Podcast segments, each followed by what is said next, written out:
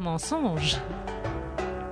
Cependant, notre pudique personnage fait la roue comme un pan, lève la crête, tandis que d'impudents adulateurs comparent au Dieu sa nullité, le propose en le tenant pour le contraire comme un modèle accompli de toutes les vertus.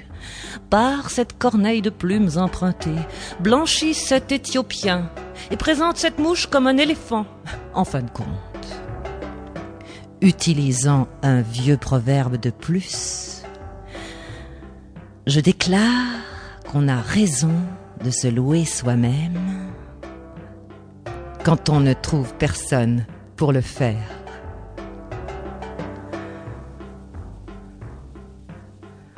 Et voici que je m'étonne de l'ingratitude des hommes, ou plutôt de leur indifférence. Tous me font volontiers la cour, tous, depuis des siècles, jouissent de mes bienfaits, et pas un n'a témoigné sa reconnaissance en célébrant la folie.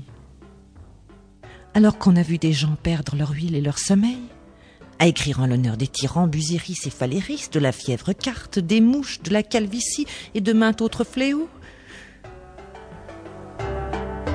vous entendrez de moi une improvisation non préparée qui en sera d'autant plus sincère.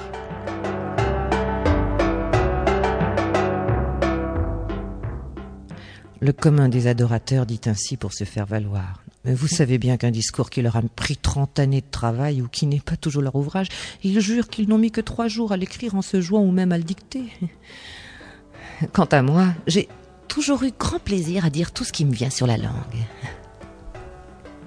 Vous attendez peut-être, d'après l'usage commun de la rhétorique, que je fasse ma définition en plusieurs points. Non, je ne ferai rien de semblable. Il ne convient pas de limiter ou de diviser l'empire d'une divinité qui règne en tout lieu, si loin que toute chose sur terre lui rend hommage.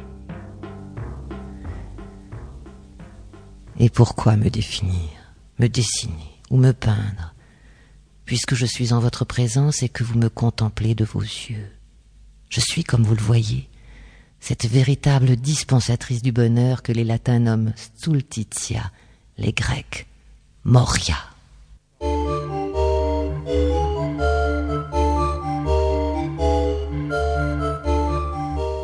Nul besoin de vous le dire, je me révèle, comme on dit, au front et aux yeux.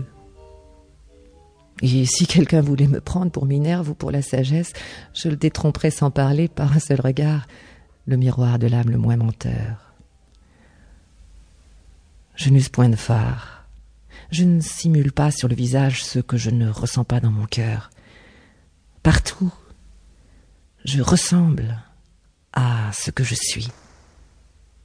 Je ne prends pas le déguisement de ceux qui tiennent à jouer un rôle de sagesse et se promènent comme des singes sous la pourpre et des ânes sous une peau de lion.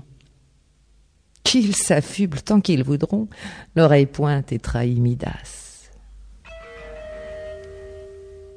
Une ingrate race d'hommes pourtant bien de ma clientèle rougit en public de mon nom et ose en injurier les autres ce sont les plus folles, les morotatoi, qui veulent passer pour sages, faire les thalès. Et ne devrions-nous pas les appeler les morosophoi, les sages folles?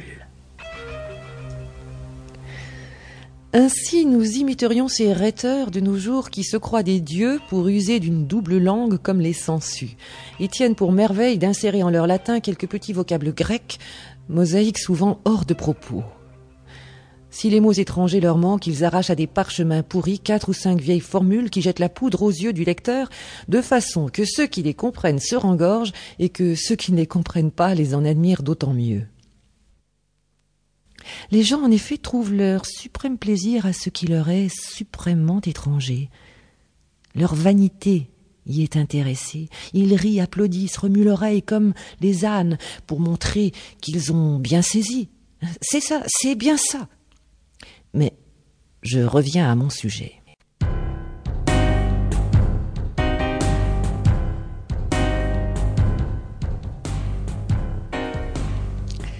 Vous savez donc mon nom, homme.